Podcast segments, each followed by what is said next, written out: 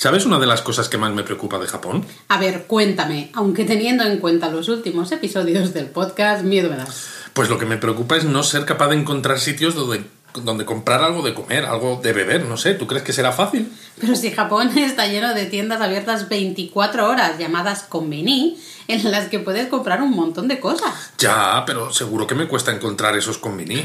sí, hombre, no te lo crees ni tú, porque están literalmente por todas partes. Quédate a escuchar este nuevo episodio de Japón a fondo, en el que te vamos a contar todo sobre los konbini.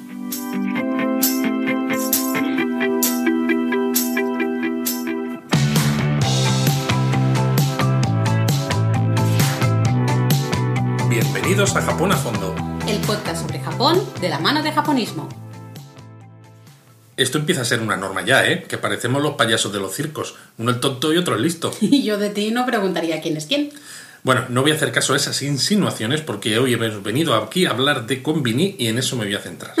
Pues bueno, me parece muy bien, pero digo yo que habrá que explicar por qué hemos escogido este tema, ¿no? Bueno, claro, al final en lo que llevamos del podcast hemos hablado de cómo preparar un viaje a Japón, que si cerezos en flor porque estamos en la en plena temporada, que sí, que visitar en Tokio, que visitar en Kioto y todas estas cosas que ayudan a preparar un viaje un primer viaje muy completo, ¿no? Y como los convini son algo que los viajeros se van a encontrar por todo el país, que menos que dedicarle un episodio. Pues me parece perfecto, pero quizá entonces tendremos que explicar también qué significa eso de convini. Pues claro, igual que cuando en el episodio anterior explicamos la palabra hanami para los cerezos en flor, a la hora de hablar de los convini hay que explicar qué significa esto, ¿no? De convini. Y en realidad es mucho más fácil de lo que parece, y una vez que lo cuentas resulta evidente, pero como se suele escribir con K, cuando lo ves la primera vez igual parece extraño. Bueno, eh, en realidad no es más que una manera abreviada de decir convenience store, o lo que sería así la traducción más literal, tienda de conveniencia, y siempre adaptada a la pronunciación japonesa. A ver, a ver, repítelo otra vez, que me, me gusta mucho como dices convenience store. Convenience store. Oh, qué bien, qué bien, qué bien. Y es que, de hecho, luego a los japoneses les encanta abreviar palabras largas. Sí, así que bueno, ya sabéis, Convini no tiene más misterio que este. Básicamente, pues son eso, tiendas con productos de muchos tipos, no solo de alimentación, ¿eh?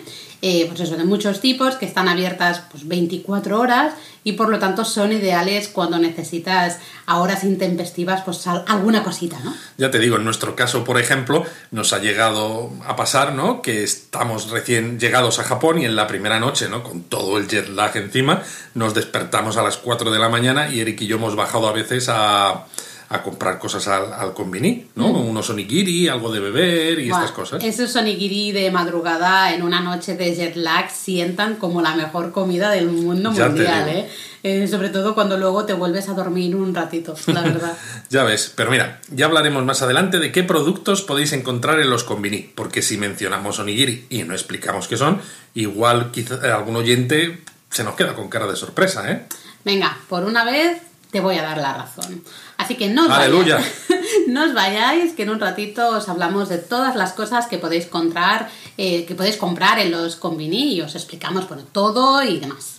Qué bien, qué bien. Pero lo primero que hay que decir es que el concepto de tienda de conveniencia surge en Estados Unidos en 1927. ¿no? Eh, fue entonces cuando un vendedor de hielo, ante las peticiones de sus clientes, comenzó a vender leche y pan, además del hielo. Y como le fue bien, acabó montando una cadena y a la larga esta cadena acabó dando lugar a la famosa 7-Eleven. ¡Anda! Ostras, no lo sabía, pero bueno, cómo se nota que eres un viejuno, ¿eh, Luis? Porque te encanta siempre hablar de cosas de hace como muchos años. Eh, pero como aquí estamos hablando de Japón, hay que comentar que el primer 7-Eleven japonés eh, abrió en 1974. A ver, Laura, vale que 1974 es más reciente que lo que yo he dicho, pero pretender que 1974 no empieza a ser ya algo viejuno tiene su casa, ¿eh? eh venga, cambiamos de tema. Eh, seguimos. Lo que igual muchos oyentes no saben es que la empresa matriz de 7-Eleven en Japón adquirió en 2005 la 7-Eleven de Estados Unidos. De hecho, si alguna vez veis un 7-Eleven, ya sea en Japón o en otro país, acordaos de que desde hace ya algunos años es una empresa japonesa. Y oyes, me decías al principio que no me tenía que preocupar de encontrar estas tiendas y que están por todo Japón y demás, ¿no? Pero ¿estás segura de eso? Buah, tan segura. Hay unas 50.000 tiendas de, de estas de conveniencia, convini, por todo Japón. Y de hecho son una de las industrias eh, de más éxito ¿no? de, de Japón. Eh, De hecho generan 10 billones de yenes anuales. Y estoy ¿Pero qué hablando de billones nuestros, no los anglosajones. Vamos, una brutalidad. O sea, que no son. Son Billones, que ya es 10 mucho dinero. millones de millones. Básicamente. Madre mía, qué barbaridad de dinero. Ya, no, ya me gustaría a mí tener la cuenta corriente así. Pero bueno, de todas maneras hay que decir que también los convinis se han visto afectados por la pandemia del coronavirus, porque de hecho ha habido algunas tiendas de las principales cadenas que se han visto obligadas a cerrar, quizá no en grandes números, pero sí que resulta destacable. Sí, lo peor es que entre los costes adicionales de limpieza y desinfección y el hecho de que la gente pues, ha ido menos, han tenido unas- una pérdida de ingresos de un 40%, ¿no? Comparado con el año anterior. Qué barbaridad. Pero bueno, cuando esto pase, y le queda poco ya, tocaremos madera, los convini volverán a ser esas tiendas que salven la vida de tantas y tantas personas cuando buscan algo de comer o de beber, entre muchas otras cosas. Totalmente, pero para que nuestros oyentes sepan qué buscar cuando lleguen a Japón, ¿te parece si hablamos brevemente eh, de las eh, principales cadenas? Perfecto, pero en- entonces hay que empezar mencionando 7-Eleven, ¿no? la que decías tú antes, que es la que más tiendas tiene además, aunque en muchos casos el nombre que veréis en el cartel pone Seven and I Holdings, 7 el ampersand y una I latina, Holdings, Uy, Ampersand. Oh, sí, que es el nombre de la empresa matriz.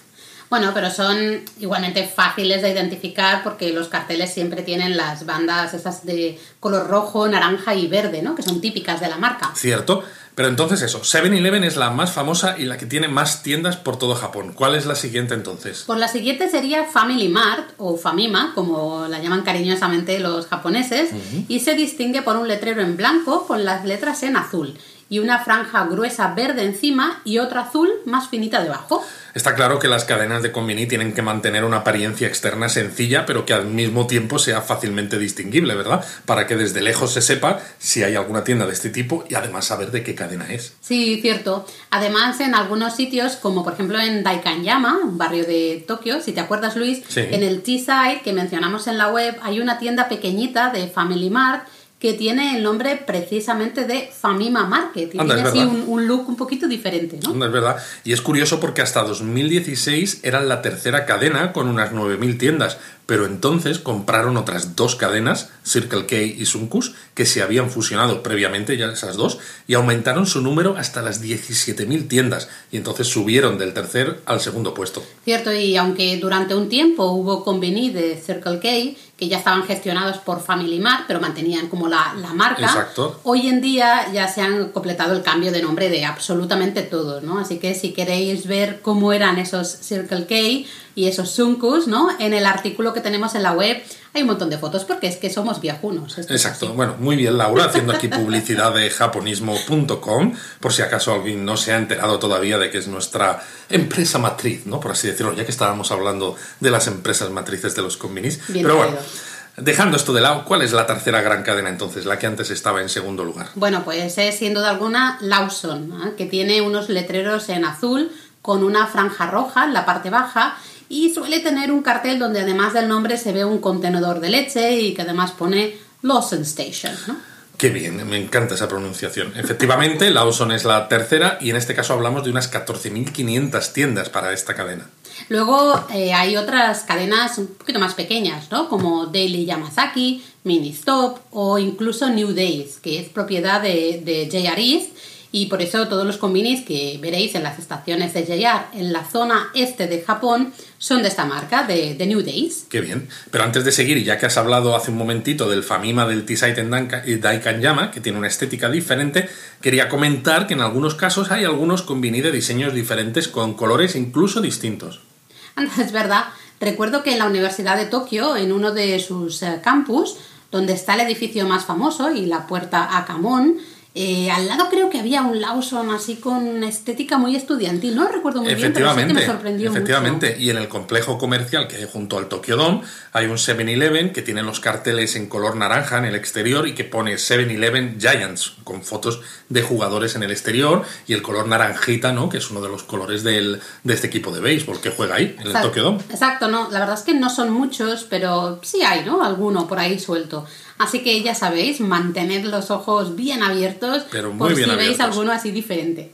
Pero bueno, suficiente con este listado de cadenas y números, ¿no? Que no queremos aburrir a las ovejas, que aquí lo interesante es hablar de qué hay en los convini, ¿no? Para cuando vayáis, que sepáis que vais a encontrar y sobre todo contaros qué echamos de menos nosotros y así, bueno, cuando escuchéis el episodio, si habéis estado en Japón, escribidnos y contadnos qué echáis vosotros de menos de los convini.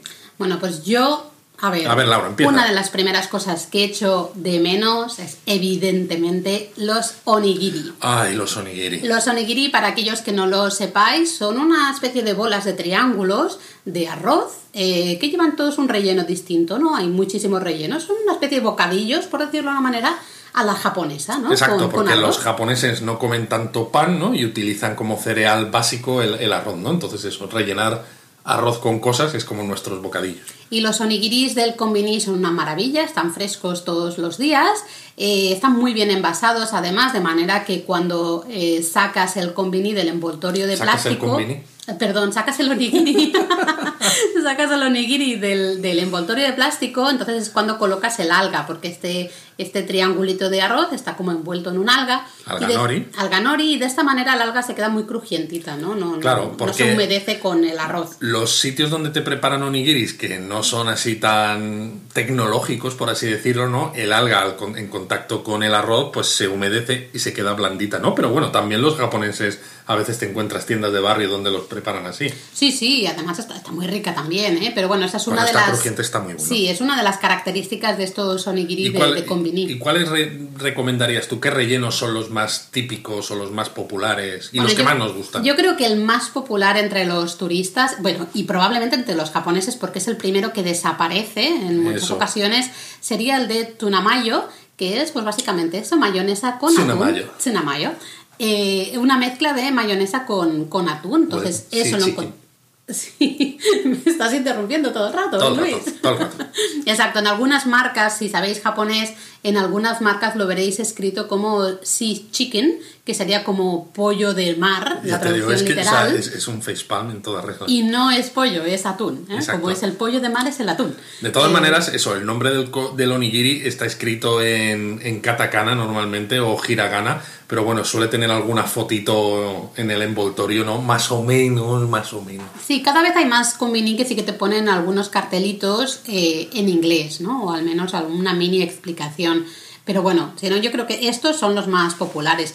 Luego hay muchísimos más. Los de salmón están muy ricos. Hay algunos modernos que son con carne así estilo coreano, carne Cierto. macerada, que también están muy ricos. A veces también los hay de negitoro, ¿no? De atún picado con... Con cebolleta. Con cebolleta. Mm, También, la verdad es que la variedad es enorme y siempre vas a encontrar alguno que te va a gustar. Si os gustan los sabores extremos, también podéis probar así onigiris de nato, ¿no? Ay, Dios mío. de nato. Eh, bueno, es toda El nato, para los que no lo sepáis, es soja fermentada que huele fatal y tiene una textura así viscosa. Es un o lo, o lo amas o lo odias. Yo sí, exacto, lo amas o lo odias. Pero no sé, hay muchísimos eh, sabores diferentes y mola mucho siempre entrar en el combini y decir, bueno, me voy a, voy a siempre a coger uno de, de tsunamayo, ¿no? Que sé que es bueno, gusta. que me gusta, y luego ir probando otros distintos, ¿no? Porque puedes descubrir auténticas joyas. Exacto. Yo creo que aquí de todas maneras lo interesante también es que entréis en diferentes cadenas de, de convini. Iba a decir diferentes cadenas de onigiri. Estoy, estoy ya con el onigiri metido en la cabeza. Y digo, entrad en diferentes cadenas y probad los diferentes, las diferentes Mm. versiones del onigiri de mayonesa, de atún con mayonesa, porque así decidiréis cuál os gusta más. Porque al final es algo muy sencillo, ¿no? Es, atún, mayonesa y envuelto con arroz y alga nori, pero pues en función de si se quiere ganar más dinerito o menos con el producto, pues se rellena más o menos, ¿no? Entonces, a nosotros, por ejemplo, hemos encontrado ¿no? en los últimos viajes que el del 7-Eleven en 2019, por ejemplo, estaba un poquito más relleno que los de otros convini. Sí, exacto, se nota, ¿eh? se nota la diferencia. Pero bueno, aparte de- del onigiri, que mira, a mí me va a entrar hambre, así que vamos a dejar de hablar de onigiri. Sí, a mí también. Eh, otra de las cosas que me encantan de los combini es que hay bebidas calientes. Pues pero sí. en botellas y en latas. O sea, tienes una lata de café con leche calentito o una botella de té verde calentito, que eso cuando viajas en invierno es una auténtica maravilla. Ya te digo, cuando encima estás haciendo fotos que tienen las manos a- al aire libre, ¿no? Y se te quedan heladas, entras en el convini y te compras la botellita o la lata de, eh, de té o de café caliente y vamos, es que no la quieres soltar, pero vamos, por nada del mundo. Y es verdad que estas latas de café caliente o, o hasta de, de- de sopa de maíz eh, o las botellas de té verde las encontramos también en las máquinas expendedoras ¿no? que, hay, que hay por las calles. Es bastante habitual en Japón, pero bueno, no deja de ser destacable que en los konbini tengan siempre una sección de bebidas eh, calientes. Exacto, que, o sea, que tened esto en cuenta que no son solamente sitios donde comprar bebidas frías, ¿eh? Aunque bueno, Luis, en bebidas frías tú lo tienes muy claro, ¿no? Bueno, yo lo tengo muy claro en dos motivos. O sea, para mí bebidas frías es el calpis. Eh, si alguno nos conoce japonismo de la web, eh, el calpis es mi bebida fetiche, me encanta. Es un refresco que se hace con un cultivo de ácido láctico y agua y demás. O sea, no tiene gas, eh, se puede mezclar con cualquier cosa. está muy rico, a mí me parece muy rico y es una bebida que tiene más de 100 años además. Y bueno, además del calpis, me gusta también que en Japón les encanta sacar bebidas de montones de sabores, ¿no? Entonces, incluso algunas ediciones limitadas, ¿no? Entonces, que si llega el verano y te sacan la Coca-Cola transparente, que si ahora la de limón con no sé qué, eh, hay montones de bebidas y me encanta probarlo todo. La Coca-Cola de melocotón, que está buenísima. Buenísima. Ah, es verdad. no, no era la. Coca-Cola de melocotón, era el Aquarius de melocotón. Aquarius, es verdad, era el Aquarius eh, de melocotón. Qué rico. Mira que a mí no me gustan demasiado estas eh, bebidas, eh, las, todas estas gaseosas, azucaradas y demás, pero es que ese Aquarius de. Claro, pero el Aquarius no es gaseoso. Bueno, pero no me suele tampoco gustar mucho. Pero es curioso, ahora que hemos hablado de esto, no hay que mencionar que en Japón también en los konbini, bueno, y en las máquinas expendedoras, les encantan las bebidas estas isotónicas, ¿no? Las que se utilizan pues cuando hace calor para recuperar sales minerales y este tipo de cosas, ¿no? Y en los konbini soléis encontrar bebidas de este tipo de diferentes marcas. Bueno, dejamos ah, ya las bebidas, si te parece. Y yo otra cosa que he hecho Es que un muchísimo de... ¿Quieres un calpis? Quiero un calpis. Bueno, si quieres hacemos un, un parón y te vas a poner un calpis. No, vamos a seguir. ¿Seguimos? Vamos Venga. a seguir. Pues otra de las cosas que yo he hecho muchísimo de menos de los combinis son, y os vais a reír, pero es que de verdad, son los sándwiches japoneses. Y es que los sándwiches que venden en los combini están hechos con un pan blanco, así pan, pues, eh, de, pan bimbo, por, por entendernos, ¿no? ¿Cómo se dice esto? Pan de molde. Pan de molde, exacto. Eh, y es un pan muy blanquito, muy suave, muy esponjoso. Vamos, se Parece casi deshace casi. pan de leche, es, es delicioso. Y esos sándwiches, porque eso nos ha pasado a todos, de a veces en nuestros países, compran un sándwich de estos eh, y está el pan mojado, ¿no? Está el pan húmedo, que da muy mal rollo. Yo lo O a odio. veces está más duro que una piedra. También cuando ya está pasado, ¿no? Pero sobre todo cuando está humedecido por el, por el propio relleno, ¿no? Que va humedeciendo el pan, a mí eso me da muy mal rollo, no, no puedo comerlo. En cambio en Japón siempre están perfectos. Están está ahí el pan blandito y bueno, hay unos sándwiches que a mí me encantan. Los de huevo me parecen deliciosos. Los, los sándwiches de huevo de los konbini japoneses son una maravilla. Madre mía, Laura, mira, los sándwiches de huevo te los dejo para ti, te los comes todos los que tú quieras, ¿eh? Yo me quedo con los de atún, porque un relleno parecido al que tienen los onigiris, ¿no? El atún con mayonesa también lo utilizan para rellenar sándwiches con este pan blandito. Y es que esos, el único problema que tienen esos sándwiches es que si encima eres una persona grande como yo, ¿no? Se quedan pequeños. Con una boca grande, es que prácticamente es todo tan blandito que te puedes meter el sándwich entero en la boca de un solo bocado. De verdad, yo no entiendo cómo hacen esos sándwiches, porque es un sándwich que tampoco tiene más misterio, pero están muy ricos. Y lo bueno no es que tanto los sándwiches estos como los onigiri, como algunas otras cosas que vamos a comentar, no son excesivamente caras. ¿no? No, exactamente. Para los que vayáis con un presupuesto ajustado, pues bueno, puede ser una manera también de probar, ¿no? Cosas específicas eh, de Japón, porque es eso, son sándwiches. Puede parecer que no es japonés, pero es que esa manera La de manera de hacerlos es muy japonesa. Totalmente. A ver, ¿qué más cositas echamos de menos? Bueno, no sé si es echar de menos, pero bueno, sí, la cosa de que puedes ir eh, al combini Mm. y entrar y comprar bollería. Hay bollería de muchos tipos, pero especialmente tienen esos dorayakis, o a Ah, veces vale. solo la parte superior del dorayaki, Sí, del tortitas, pan. ¿no? Eh, hay un montón de cosas de estas bollería japonesa Pero fíjate que el, melo, el melon pan, ¿no? Aunque es, es algo tipiquísimo japonés, y a mí me gusta mucho, pero los que hemos comido en los convinis se me quedan un poco, bueno, Bueno, evidente, no es lo mismo comprar un melon pan en un, en un puestecito callejero especializado en este tipo de bollería que comprarlo en el convini, pero cuando te apetece, no hay ninguna tienda cerca, no, no lo has encontrado y lo quieres probar.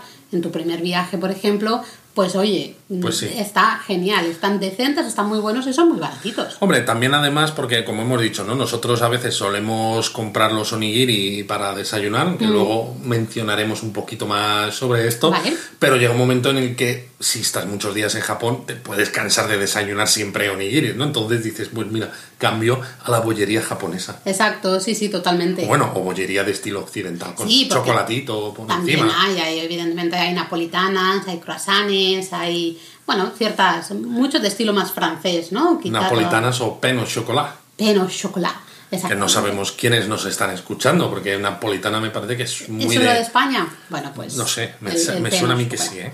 A ver, más cositas que echamos de Pues menos. mira, yo te A ver. diría las patatas fritas de sabores. Ah, O sea, tanto las Pringles como las Lays, como, pero sobre todo, sobre todo, las Yagabi, ¿no? Ah, te iba a decir. Que son estas patatitas que vienen, yo creo que se terminan al horno, ¿no? Porque vienen como muy crujientitas, con forma de patata frita, ¿no? De, Alargada. Alargada, en un cuenquito pues cilíndrico, más o menos, Mm. y que son ideales para viajar en tren, sobre todo cuando vais en viajes de media a larga distancia, ¿no? Porque ponéis la, la bandejita del asiento de delante, ponéis vuestra botella de calpis, en mi caso, y ponéis ahí a lo mejor el onigiri, los sándwiches y el cuenquito de patatas fritas, que es que los hay de montones de sabores. Bueno, Luis ya ha colado aquí un Trains. ¿verdad? Sí. Ya hablando de combinis, no sé cómo No se sé lo ha cómo, montado, pero se ha puesto ahí a viajar en Shinkansen, eh, al menos mentalmente. Pero sí, las, las Yagabi tenéis que probarlas porque quizás son un poquito más caras que, que otras Quizás patatas sí. porque vienen un poquito menos, los, eh, los recipientes estos, los cuencos estos, no vienen tantísimas. Aunque bueno, los hay de dos tamaños. Sí, es verdad, pero bueno, Sí, los no tamaños son- japoneses, los tamaños Exacto. grandes tampoco es que sean enormes. No es que sean muy grandes y te las comes en, en un abrir y cerrar de ojos. Y es que hay tantísimos sabores que te puedes, puedes comer patatas de esas durante todo el viaje y no repetir Exacto. sabor. Eh, vas probando sabores muy distintos y eso es algo maravilloso de, de estar viajando por Japón porque eh, probar patatas con sabor a salsa de soja y mantequilla, esto es lo más Esa me normal. encanta. Y, pero es lo más normal porque luego hay de mentaico, hay de un montón de, de ciertos pescados, hay un montón de cosas súper raras que funcionan muy bien, están muy ¿Cómo qué? ¿Qué otros sabores te, te acuerdas? A ver. Bueno, a ver, eh, Había wasabi. Sí, wasabi, esta es bastante básica. Luego, a mí me gustan mucho todas las que se tienen sabores así relacionados con el yakiniku, que sería como la carne a la parrilla. Mm, Qué ricos. También, Okonomiyaki, ¿no? Sí, y probamos unas de con sabor takoyaki, que las compramos en Osaka, que sabéis que los takoyaki eh, son uno de los platos típicos de la región de Osaka. Eso, que también hemos hablado de comer en Japón en el podcast. O sea, que escuchad el episodio. Y las yagabi de, de takoyaki me encantaron, porque realmente sabían a takoyaki. Estamos empezando a salivar, ¿eh, Laura? Venga, vamos a cambiar de tema, vamos a Bueno, cambiar de tema. ¿qué más podemos encontrar en el convini que nosotros lo que echamos de menos y que seguro que vosotros también lo vais a echar de menos cuando vayáis? Pues hay a veces, pues okonomiyaki también. Sí, a ver, no hay es que... yakisoba, hay, bueno, cosillas de estas, ¿no? Que vienen como... Platos en- preparados. Exacto, platos preparados que, que no son un tamaño excesivamente grande, pero bueno, una, son una ración perfecta para una persona. Para los que eh, vayáis con presupuesto ajustado o no queráis ir a un restaurante a cenar, por ejemplo, ¿no? Pues siempre puedes eh, comprar estos yakisoba, estos okonomiyaki, a veces hay eh, a veces hay pasta con tomate, que a los niños, o pasta de diferentes tipos, a los niños les suele gustar bastante. Bueno, y eso te ya salva- tenéis la, la cena te salva la vida, ¿no? la verdad, sí. Sí, sí, porque a veces cuando vas con niños, eh, depende del niño y depende del viaje, pues puede ser que tenga, um, no problemas para comer, ¿no? Pero que sí que eso te soluciona. Dices, bueno, pues ya, ya está, ¿no? Pero bueno, si vas con niños también hay más cosas en los Bueno, ¿no? Que pueden sí. ser interesantes. Sí, hay una especie de, no sé si te acuerdas, Luis, que hay una especie de como wraps eh, de Así, sabor como, pizza como si fueran unas tortillas de trigo, ¿no? Sí, Rellenas. Sí, que, que están rellenas pues de queso, tomate, salchicha, ¿no?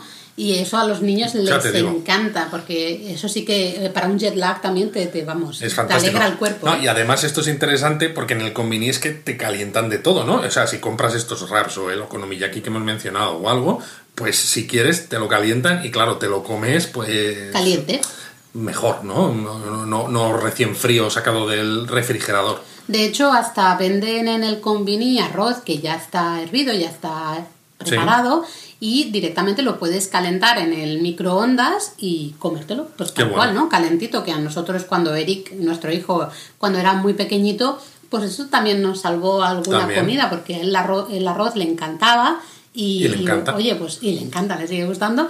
eh, y esto nos, nos ayudó mucho, ¿no? A veces a planificar ciertas Totalmente. comidas. ¿m?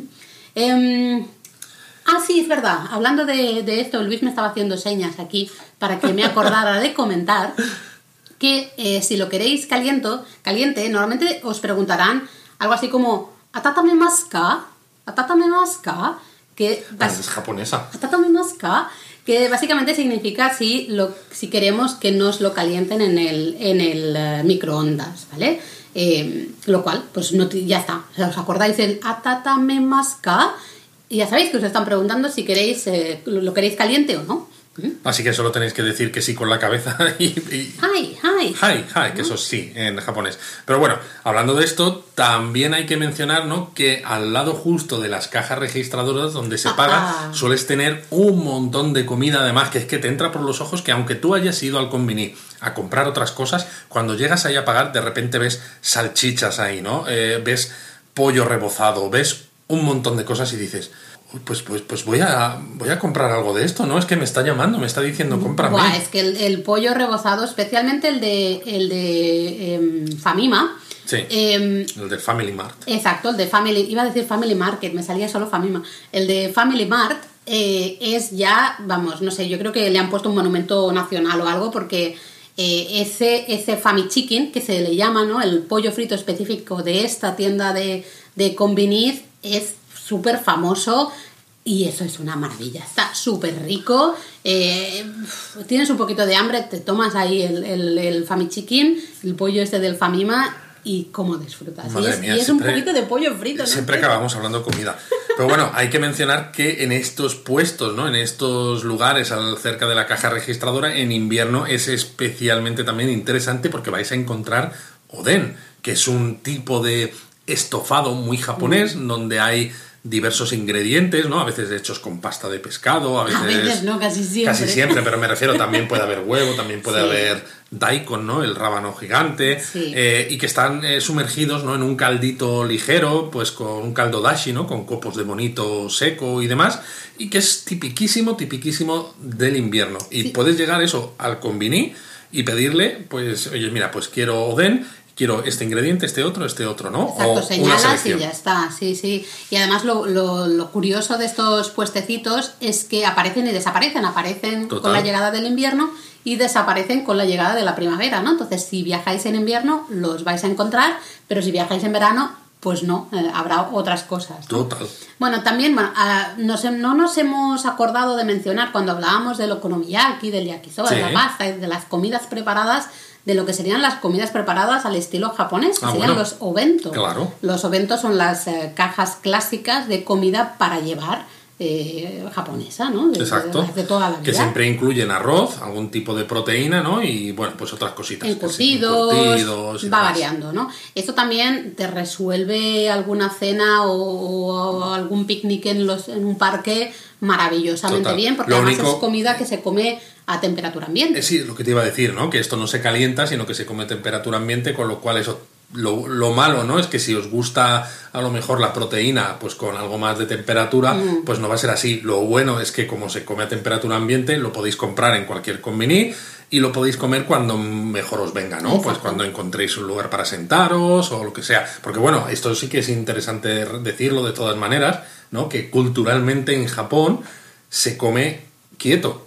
Es decir, si compras algo en el convini para comer, en principio, ¿no? Te lo comes estando paradito en algún lado. Exacto, lo habitual es, veréis a mucha gente pues de pie al lado del convini comiendo pues alguna de la, ese pami chicken, ¿no? Ese pollo frito, por ejemplo. Mm, qué bueno. Eh, si se lo quieren comer en ese momento, pues no van a salir andando y van a Mientras ir andando y, y comiendo a la vez, ¿no? Sino que se van a detener, van a estar ahí al, al lado del combini y comer. Pero eso me recuerda, pensando con el, en el pollo frito, me recuerda que justo al lado de ese pollo frito que has dicho, hay otra cosa que nos encanta, Luis. El Nicumán, seguro que Ah. estaba pensando en el Nicumán. ¿Qué, qué, qué es el Nicumán? No me diréis. Pues el Nicumán es un. es algo, Es algo. muy rico. Eh, Sí, bueno, es. Es, es un bollo relleno, un bollo al vapor, relleno de carne, y que es de como de origen, de origen chino, ¿no? Eso es. Pero es súper popular en Japón y sobre todo súper popular en los convinis porque es muy barato, Mm. aunque bueno, desgraciadamente es tan barato que suele venir con poco relleno, ¿no? Mucho pan y poco relleno. Exacto. ¿no? A mí, de hecho, más que el Nikuman, últimamente me gusta el pizzaman, eh, que el relleno pues imita eh, los sabores de una pizza, ¿no? Pues tomate, queso, orégano, a lo mejor algo de un poquito de salchicha o algo de carnecita. Bueno, es un relleno muy barato, que como está justo en el centro del bollito este hecho al vapor, ¿no? Pues eh, al convenir, a pesar de que lo venden a poco dinero, pues ganan, ganan bastante. Y la verdad es que tomarte un Nikuman, un pizzaman, un bollo de estos al vapor en invierno cuando hace mucho frío, buah, te calienta las manos, el cuerpo, la que todo. Es maravilloso, está muy rico y encima pues eso te, te, te- Es curioso, te sienta ¿no? muy bien, te ¿Cómo calienta, puede estar tan rico, ¿no? O, o sobre todo nuestra percepción, ¿no? Que Mm. dices, ¿cómo lo disfruto a pesar de lo barato que es, ¿no? Que no es una comida que digas, es eh, kaiseki, ¿no? Es la comida japonesa por excelencia. Bueno, es que la comida japonesa, ya lo decíamos, ¿no? Es mucho más variada que, que esa imagen que a veces podemos tener de comida preciosista, detallista, estacional, que sí, que también, pero es eso, es mucho más variada y muchas cosas y se puede disfrutar, como tú dices, mucho de, pues, de un bollo que te compras encima en una tienda de conveniencia, ¿no? Eh, y te compras ahí el bollito, te lo Ya te comes de pie al lado de la tienda eh, cuando hace frío y lo estás disfrutando Ay, como si fuera una comida de un restaurante de estrellas Michelin, ¿no? Fantástico. Pero bueno, digo yo, ¿no? Que si vamos a comer algo en el convini, habrá que regarlo de alguna manera, habrá que beber algo, ¿no? Hemos mencionado un poco eso, bebidas calientes, pero sobre todo más en plan café, té, ¿no? Y las, sí. y las refrescantes. Pero seguro que alguno está pensando, pero bueno, aquí contadme si en el conveni hay alcohol. Lo hay, lo hay. De hecho, eh, hay buena variedad normalmente de, de alcohol. Por ejemplo, vamos a recomendar también alguna cosita Sí. diferente. Hay unas, unos, como unos vasitos, por decirlo de una manera, de sake que se llaman One Cup Sake. Em, ¿qué No, no, la pronunciación como la de antes, o sea, dilo otra vez. One Cup Sake. Mejor, mejor. Eh, ¿Qué son eso? Son unos botecitos de cristal llenos de, de sake son muy baratos. Realmente es un sake. Suelen ser 100 yenes, una cosa Sí, así, no, ¿no? no recuerdo, pero son muy baratos. Y entonces, pues oye, si os apetece probar y tener una experiencia así como muy japonesa. Por ejemplo, eh, el oden, ¿no? Si vais en invierno y coméis el oden que hemos dicho, este estofado, con sake va perfecto, ¿no? Entonces, pues es una, es una buena idea. Luego también cervezas, ¿no, Luis? Hay un montón. Sí, cervezas hay varios tipos y marcas, eh, pero eso sí, tenéis que tener cuidado porque en Japón existen los haposhu, que son Uf. unos alcoholes que son parecidos a las cervezas, que los fabrican las propias empresas de cervezas, pero tienen menos porcentaje de malta. Buah, ¿no? esto- Entonces, claro, son más suaves y también pagan menos impuestos, por eso son tan populares. Y a veces tú los, los compras y puedes decir, ay, está rico, ¿no? Pero qué bien entra, entra solo. Y claro, entra solo porque es mucho menos... Porque no eh, es cerveza, cerveza. no es cerveza al otro 100%, tipo, exacto, ¿no? claro. Con lo cual no tiene ese punto de amargor, ¿no? Que tiene la cerveza. Bueno, esto daría para, para otro podcast, ¿eh? Hablar de Ya. bebidas alcohólicas Ah, y todas digo. estas cosas. Sí, sí, ya- pero mejor en otro momento que si no nos vamos a liar. Pero bueno, ya que hablamos de bebidas alcohólicas, am, yo tengo que mencionar sí o sí Lo sé, lo sé. una que me gusta mucho, que es el Chuhai. Efectivamente, lo sabía. Eh, lo hay normal y extra fuerte, y para que mm, mentiros, pues a mí me gusta el extra fuerte. Eh, Exacto, el normal tiene una graduación alcohólica parecida a una cerveza normalita, ¿no? Unos 5 grados, pero el extra fuerte creo que está en torno a los 9 grados de alcohol. Es un combinado, ¿no? Eh, de, tiene muchísimos sabores, los, eh, especialmente sabores de Exacto, de es- frutas. al final es sochu, ¿no? Que es un, un aguardiente hecho de arroz. Sí, o de batata, y, o de batata y, y soda, una soda de sabores. Exactamente. Eh, atención con esto, porque muchos sabemos de muchos lectores de japonismo, muchos turistas, que han ido a Japón y se han comprado una lata de esta bebida porque hay, pues no sé, de unos dibujos de un melocotón o hay unos dibujos de unas cerezas, ¿no? Y, y lo han comprado pensando que estaban comprando una, un, un refresco de sabores. Pues vaya sorpresa. Y no es un refresco, es una bebida alcohólica. Así que tened cuidado con esto, pero están muy buenas. A mí, después, especialmente después de tomar un baño, después del onsen, me tomo el chuhai y a dormir, vamos, fantástico. Es curioso porque en Japón, después del onsen, ¿no? Se suele considerar que lo típico es beber leche fresquita, ¿no? A mí me gusta mucho la leche fresquita, a Eric también. Y a mí, en todo caso, si no es leche fresquita, me gusta el calpis, que al final tiene un rollo lácteo, sí. por ahí, más o menos. Pero Laura, o sea, es que tú vas al chuhai, ¿eh? Siempre. Bueno, y hay que mencionar también, Luis, el tema de, de los baños, Ah, justamente. eso nos encanta también. A ver, en Japón es verdad que baños públicos se encuentran por todas partes, pero que haya tantas tiendas, ¿no? 50.000 hemos dicho, Mm. con vinis por todo Japón que tengan todos baños públicos. Sí, así que vamos, podéis entrar sin problema y usar los baños, siempre están pues muy limpios, están muy bien y, y no hay ningún tipo de problemas, eh, son baños públicos, puede entrar realmente cualquiera. En principio a lo mejor la idea es que sean solo para clientes, pero en caso de necesidad no os preocupéis. Vosotros entráis y ala, sin problema. Pero ya que hemos dicho muchas de las cosas que nos gustan, habrá que mencionar también las que no nos gustan o nos gustan un poquito menos, ¿no? Pues hombre, no hay tantas, pero sí, alguna hay, es verdad que hay que decirlos. La primera de todas, para mí, sería que los precios son más caros que en el supermercado.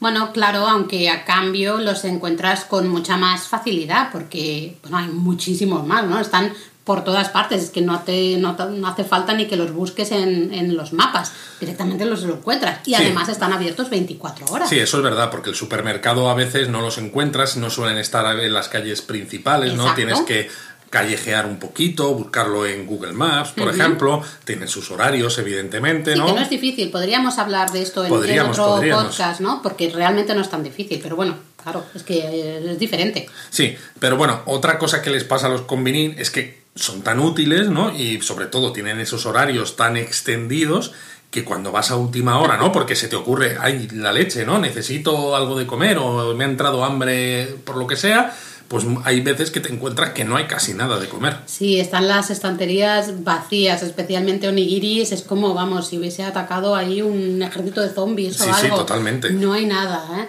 Y además, en general también tenemos que decir que hay menos variedad de, de ciertos productos, ¿no? Las cosas como son. Sí que es verdad que tienen de lo básico, ¿no? Tienen mucho y eso está genial porque te quita de muchísimos apuros. Pero si buscas algo concreto, algo muy específico, a veces no lo vas a encontrar. A ver, es lógico porque el tamaño de los convini, ¿no? Eh, es limitado precisamente para que las cadenas ¿no? no paguen mucho dinero de alquileres ¿no? de, los, de los locales. Y eh, esto que, de, que, decías tú, de que haya menos productos, menos variedad y todo esto, sobre todo afecta si vais a estar en un apartamento, por ejemplo, en Japón, ¿no? Que tenga cocina, porque en el convini hay muy poco para que vosotros cocinéis. O sea, casi todo está ya preparado para que, como mucho, te lo calienten, ¿no? Que encima, como hemos dicho, te lo calientan allí mismo y te lo comas. Bueno, yo creo que al final, si estás en un apartamento, lo normal será que compres la comida ya preparada y como mucho pues te la cocines tú en el, en el bueno, la, la calientes tú en el apartamento Exacto. y poco más, ¿no? Es verdad que para cocinar realmente no hay apenas nada. Y otra cosa que me molesta un poquito, bueno, me molesta, que quiero destacar un poquito de los convini es el montón de residuos y especialmente de plásticos que generan, aunque Bueno, realmente esto esto, es muy muy general, sí. ¿no? Eh, de todo Japón. Sí, es, es, es verdad. O sea, por todo Japón vayáis donde vayáis, cualquier cosa que compréis va a tener el plástico de fuera, el plástico de dentro, el plástico del plástico. eh, o sea, todo tiene un montón de envoltorios. Terrible, terrible, ¿no? Y bueno, ya que hablamos de plásticos, ¿qué me dices de las bolsas? Ya te digo, porque recientemente se puso, ¿no? Como en muchos otros países, ¿no? Todos estos temas medioambientales, que las bolsas de plástico, pues hay que pagarlas. Antes te las daban gratis, pues ahora tienes que pagar 5 yenes, a pesar de que, o sea, se supone que es para cuidar del medio ambiente, aunque como hemos dicho, ¿no? Todo luego lo que compras tenga plástico y más plástico. Es, la verdad es que es un poco ridículo, pero bueno, por eso os recomendamos llevar alguna de las bolsas de tela de japonismo. Tenemos algunas bolsas con diseños súper chulos. Muy bien, muy bien, la cuña publicitaria ¿Has otra vez, visto, sí eh? señor. Bueno, en la descripción del episodio tenéis el enlace y así, si lleváis esta bolsita de tela siempre plegada en, en el bolso o en la mochila, pues ya está, os, os- os evitáis, Exacto. tenéis que, que tener que comprar ¿no? la, la bolsita esta de, de plástico. Exacto, porque además son bolsitas de mala calidad que no os van a servir para nada y luego vais a tener que buscar dónde tirarla. Pero bueno, hay que mencionar, yo diría también, eh, cosas que nos gustan un poco menos. El tema de los precios, ¿no? Hemos hablado de que Ay. hay productos que no son muy caros, es verdad, pero eh, siempre es un poco más caro que el supermercado, claro, pero es que además los precios están sin impuestos, porque en Japón eh, no es como en otros países, ¿no? Que por ley tienes que poner el precio ya final, ¿no? Final. En Japón se pone el precio antes de impuesto y cuando llegas a la caja, pues te suman todo lo que has comprado y al final te cargan el 10% del impuesto al consumo, que es el, el impuesto que hay actualmente. Exacto, la verdad es que es habitual en Japón, sucede en todas partes, pero a mí, me, a mí particularmente me molesta mucho porque vas tú ahí con tu dinerito preparado, ¿no? Tienes un montón de monedas y dices, venga, voy a pagar con el importe exacto con mis moneditas. Llegas a caja y te encuentras que pues el dinero que tenías ahí preparadito pues no sirve para nada. ya te digo, es un rollo, sobre todo si eres como yo, ¿no? Porque se te empieza a llenar el monedero de moneditas, ¿no? Que si de un yen, de 10 yenes y cosas así, que luego no sabes si las vas a poder usar, ¿no? Y empiezan a aumentar de tamaño el monedero y dices, mira, lo voy a calcular todo y de repente llegas a la caja, te acuerdas de que no, no, no has contado con el impuesto y todo eso que llevas en la mano ya preparado no vale para no, nada. No sirve, no sirve. Pero bueno, ya está, ¿no? Yo creo que no tenemos mucho más así negativo mm, para comentar. Nada, diría que no, al final no es tanto, ¿eh? Así que si te parece, Laura, ¿por qué no contamos algunas otras cosas curiosas de los combini? Para que así nuestros oyentes tengan más información para cuando viajen a Japón. Venga, vale. A ver, yo empezaría diciendo que son geniales para usarlos para planificar desayunos. ¿no? Ah, lo que decíamos antes. Exacto, siempre que no tengas evidentemente el desayuno incluido en el hotel, porque así no perdéis tanto tiempo en desayunar y tenéis más tiempo para hacer turismo. Nosotros lo que hacemos es comprar unos onigiri y unos cafés fríos, además de la leche para, para Eric. Eh, lo compramos la noche anterior, lo guardamos normalmente todo en la neverita del- de la habitación del hotel y así lo desayunamos en la habitación del hotel antes de salir al día siguiente. Exacto, además es una manera perfecta, ¿no? De empezar el día ya con algo de energía en el cuerpo, no tener que buscar dónde vas a desayunar. Y como decíamos, ¿no? Ya que en Japón además amanece muy pronto, pues de esta manera aprovechas al máximo el, el tiempo.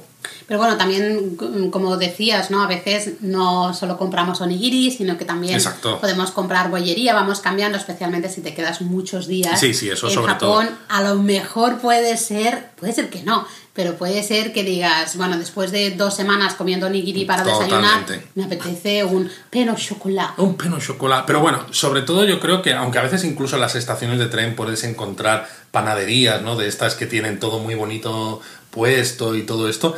Pero es interesante utilizar los, onigiri, los onigiri, ahora me pasa a mí, utilizarlos con Bení de esta manera, ¿no? Porque es muy sencillo, eh, compras Sí. tres productos contados, ¿no? Eso, bollería, onigiris, eh, bebida, café frío, por ejemplo.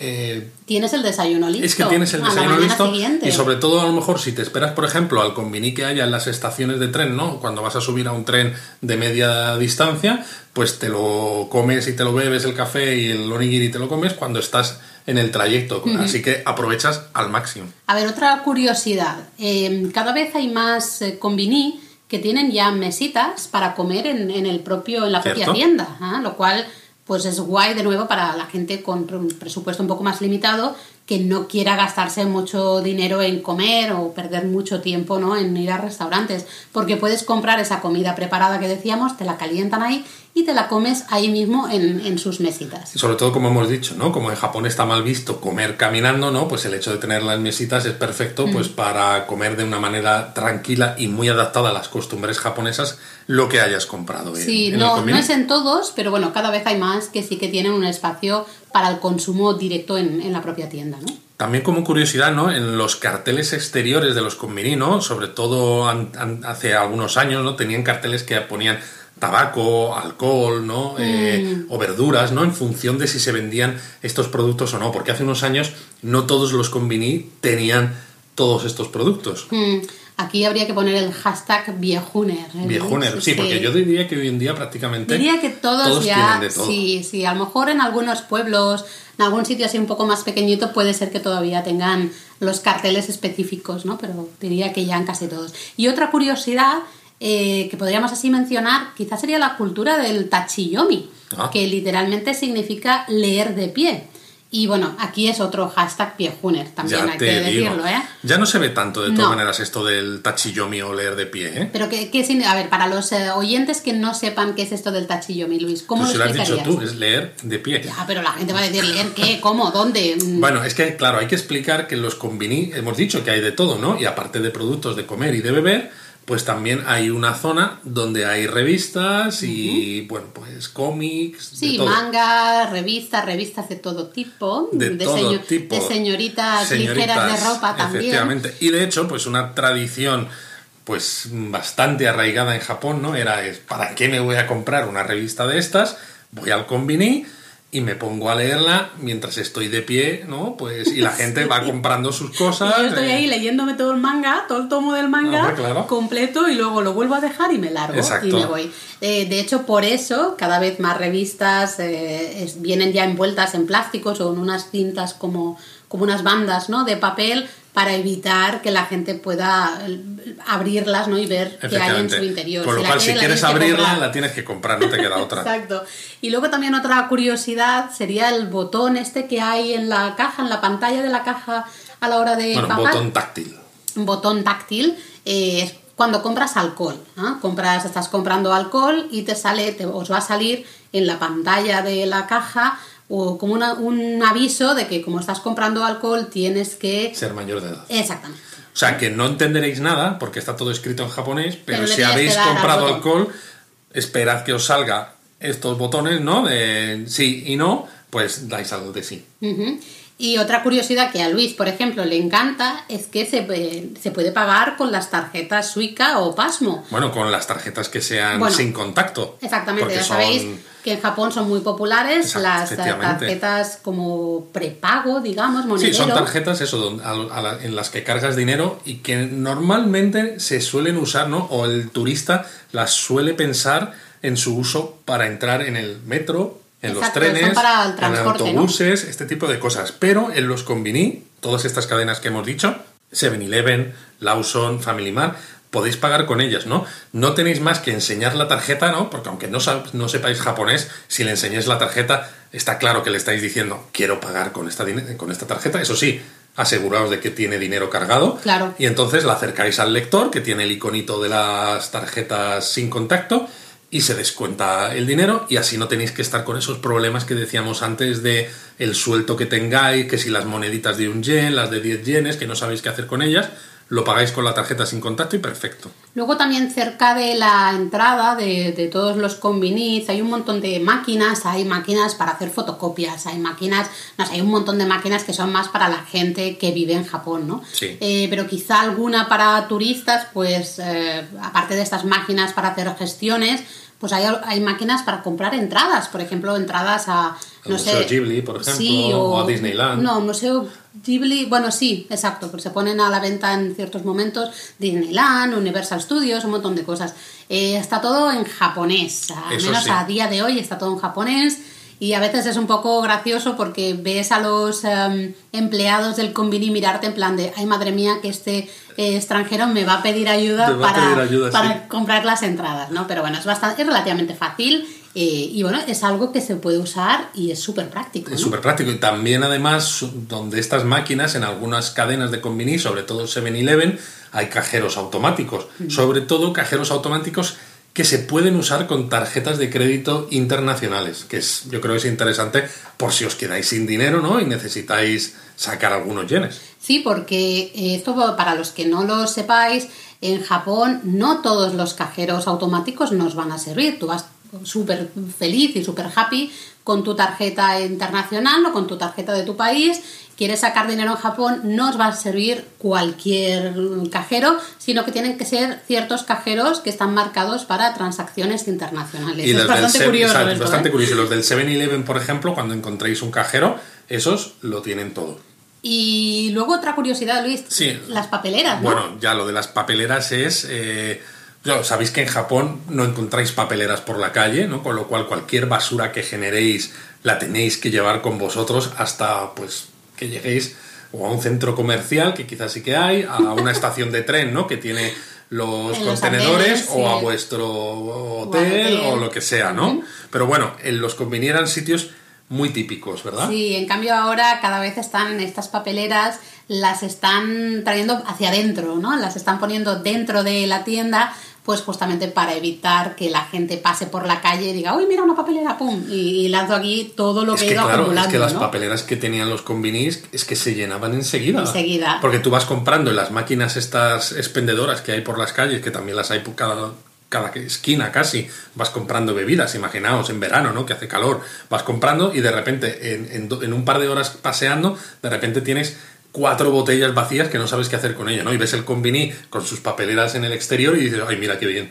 Y De claro, hecho, por eso las están eh, llevando un poco hacia adentro y al menos así pues tienes, o uno, eh, si no te da vergüenza, entras, tiras las cosas Exacto. y sales, pero normalmente, si no, ¿qué haces? Pues compras algo, Compras ¿no? algo, compras ¿no? otra botella o lo que sea y, y demás, ¿no? No sé. Bueno, pero, bueno, al menos sustituyes, ¿no? Y las cuatro que llevas las tiras y solo te quedas con una a cambio. Sales ganando, yo diría, ¿eh? Cierto. También hay que decir, es curioso, ¿no? Que cada vez se encuentran más trabajadores extranjeros, porque muchos de los, o sea, el trabajo que se hace en los convenis suele ser trabajo a tiempo parcial, ¿no? Y no excesivamente bien remunerado, con lo cual muchas veces los propios japoneses no quieren estos trabajos. Mm, De hecho, eh, tengo aquí apuntado que en 2019 se estimaba que había 40.000 extranjeros trabajando en los convini, ¿no? Mientras estudiaban con una visa de estudiante, eh, que es lo único que permite este visado. Un trabajo a tiempo parcial de hasta 28 horas a, a la semana, ¿no? Exacto. Y bueno, también hay que hacer una reflexión adicional, ¿no? Que con todo esto de la pandemia, del coronavirus, como decíamos al principio, algunas tiendas han cerrado. De hecho, incluso antes de esto, algunas tiendas se estaban planteando no abrir ni siquiera 24 horas, porque de esto se empezó a hablar en octubre de 2019.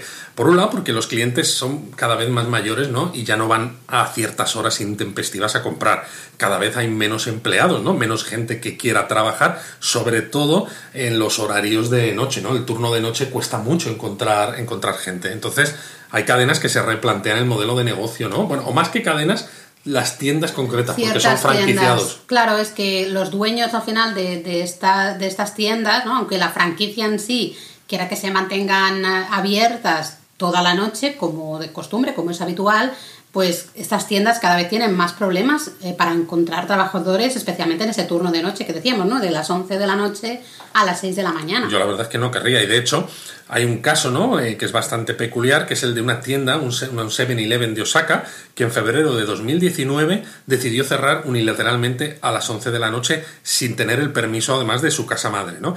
Y se le, se amenazó con una multa de 17 millones de Madre yenes mía. si no volvía a abrir 24 horas y hasta se le amenazó con quitarle la franquicia, ¿no? Y todo esto ha motivado que, que haya surgido este debate.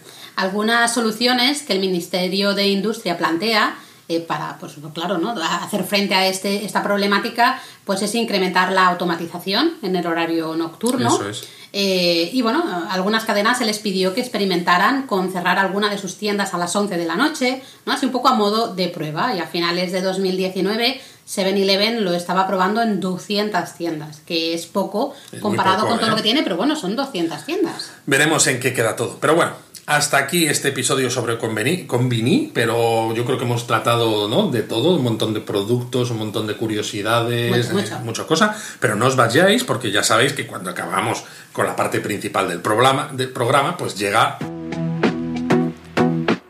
Japonismo Mini. Yo que tú dejaría de decir eso de hasta aquí este episodio, porque igual algún oyente deja de escuchar en ese momento pensando que ya está, que se ha acabado, y se pierde justamente esta parte. Bueno, vale, lo tendré en cuenta. Pero entonces, ¿de qué hablamos en este japonismo mini? Pues a ver, ¿te parece que hablemos del Harubasho, la competición Vale. de sumo? Empezó el 14 de marzo, justo en el Día Blanco. Exacto. que, no sé si os acordáis que el Día Blanco lo hablamos en el último japonismo Sí. mini, ¿verdad? Efectivamente, así que escuchaos el episodio 5 de japonismo mini, o sea, de Japón a fondo. Exacto, de Japón a, fondo la parte de eh, japonismo mini. Exacto. Eh, pues bueno, que eso, que el Harubashu, eh, Harubashu, Harubashu. el Harubasho empezó el 14 de marzo y durará hasta el 28 de marzo. El Harubasho durará, durará hasta marzo. Suena todo como muy. Bueno, En el momento de, emitir, de publicar este episodio del podcast, todavía evidentemente no sabemos quién es el vencedor, porque todavía no se ha acabado el, el torneo este de primavera, pero, pero sí sabemos que Hakujo se retiró del torneo antes de empezar por problemas en sus rodillas. Y para el que no lo recuerde, cuando hablamos del torneo de sumo de Año Nuevo con nuestro amigo y experto en sumo Eduardo de Paz, Hakujo es el mejor luchador de la historia del sumo. Tiene más victorias que nadie y tiene unos récords que van a ser muy difíciles de batir. Ay, pero es que el pobre hombre está ya muy mayor, ¿eh? que ha tenido además unas cuantas lesiones el pobre y está que ya no aguanta. Yo mira, yo creo que está aguantando hasta los juegos. De hecho, en principio yo creo que se iba a haber retirado el año pasado, ¿no? Eh, porque seguramente la idea es que hubiera algo relacionado con el sumo, porque al final es el deporte japonés por antonomasia, ¿no? Y, y, claro, con este retraso que ha habido en los juegos de, de, un año por lo del coronavirus, yo creo que el hombre está aguantando como puede. En cuanto sean los juegos, seguramente habrá alguna ceremonia donde salgan luchadores de sumo y tras ello se retirará. No lo sé. ¿eh? Es, es posible, yo te lo compro, es muy posible. Y oye, hablando de los juegos... Hay que decir que finalmente hace unos días se hizo ya oficial, se hizo público que no van a dejar entrar público internacional, es decir, que no van a permitir la entrada al país para ir a ver los juegos. Bueno, era una noticia esperada, ¿no? Sobre todo teniendo en cuenta que se había filtrado como otras noticias que ha habido sobre los juegos. Sí. Lo que no está claro todavía, y es algo que tendrán que decir más adelante, es si van a permitir público que ya esté viviendo en Japón y cuánto público, o si, los, o si harán los juegos a puerta cerrada. Pero mira, al menos los juegos siguen en marcha lo cual va a servir para que la gente vea deporte desde sus casas y sienta que pese a no poder verlo en directo, ¿no? Se intenta volver a una cierta normalidad, porque los Juegos Olímpicos, ¿no? Son un, un gran evento internacional, ¿no? Que, que sienta delante del televisor a gente de muchísimos países. Sí, pero es una pena que, que se celebren de esta manera, ¿no? Sin, Total. sin el poder mostrar tu ciudad, tus, eh, tus infraestructuras, ¿no? Al público internacional que, y luego, pues evidentemente, todo el, el, el cómo, el, cómo decirlo, el, el problema económico que también va a suponer esto para, para la ciudad de Tokio, que pues claro, no, no va a haber tampoco grandes ingresos, ¿no? ¿no? Sobre todo si el público es nacional, ¿no? Porque al final cuando salgan de ver las competiciones se irán a sus casas seguramente a comer o comerán en los mismos sitios donde ya comen normalmente Sí. y todo ese dinero extra que dejarían todos esos visitantes pues se va a quedar en nada. Pero bueno, ya verás cómo tras los juegos las cosas van a mejorar un montón. Venga, y ya solo nos queda la palabra japonesa de, de este episodio. Eh, que bueno, hemos hablado de los konbini, ¿no? Así que, bueno, ya ahí hay una. Y hemos mencionado la expresión mas ka, que es otra. Pero ya que estamos hablando de esas tiendas ¿no? abiertas 24 horas, quizá podríamos decir otra palabra que también tenga relación. ¿Te parece? Totalmente, bueno, y que tenga relación no solo con los konbini, sino con cualquier tienda en general japonesa, ¿no? Con lo cual la palabra que hoy os traemos es irashaimase. Irashaimase, irashaimase. ¿Sabes que me recuerdas a Nino diciéndolo en los conciertos de Arashi? Ay, Luis, qué mal te veo. Que ya hasta te has vuelto medio experto ahí, medio fan de, de Arashi. Mi trabajo está completo. Muy bien. Bueno, Laura, vamos a dejar estas fricadas para otro momento. ¿Qué nos cuentas del irashaimase? Pues que como decías, pues se usa en muchísimos lugares, no solo en convenis, ¿no? sino también en tiendas o hasta en museos o en parques de atracciones, en todas partes. Y eso es que, porque básicamente significa bienvenido, ¿no? Pero lo curioso es que se dice así al aire y no se espera nunca respuesta, ¿no? Se dice así, pum, mira y ya está. Sí, sobre todo los extranjeros, ¿no? Lo curioso es que cuando entramos en algún sitio siempre solemos decir gracias, ¿no? O arigato, si lo decimos en japonés, Sí. como os contábamos en otro episodio sobre la palabra arigato, y a veces hasta llegamos a inclinar la cabeza, ¿no? Porque aunque sepamos incluso que el irashaimase está dicho al aire, nos cuesta que alguien nos hable y, y no responderle. Bueno, al final ser educado nunca está de mal, ¿no? Aunque en este caso realmente quedamos como turistas. Bueno, Porque, lo que somos. eh, bueno, no es, claro, pero no es el comportamiento normal, ¿no? Tú te fijas en el resto de japoneses y es que no suelen contestar ni con la voz, ni con gestos, ni nada, ¿no? El, el irashaimase se queda ahí colgando en el aire y ya está, ¿no? Pero es que a mí, la verdad, me da un poco de penita la gente que está todo el rato diciendo Irashaimase y que está siendo ignorada vilmente por la sociedad. Así que pues yo siempre sonrío, les Bueno, contesto. A mí me dan penita cuando lo dicen normal, porque hay algunas tiendas que entras y te lo gritan, que como ya te está bien que nadie te diga nada. Eso es verdad. Totalmente. Pero bueno, eso es todo por hoy, así que de verdad, ahora sí que sí que sí que podéis dejar de escuchar porque ya no queda nada. Esperamos que os haya gustado este episodio y que sepáis un poquito más sobre estas tiendas abiertas 24 horas que podéis encontrar por todo Japón. Y nos vemos o escuchamos en dos semanas. Mátane. ¡Mátane!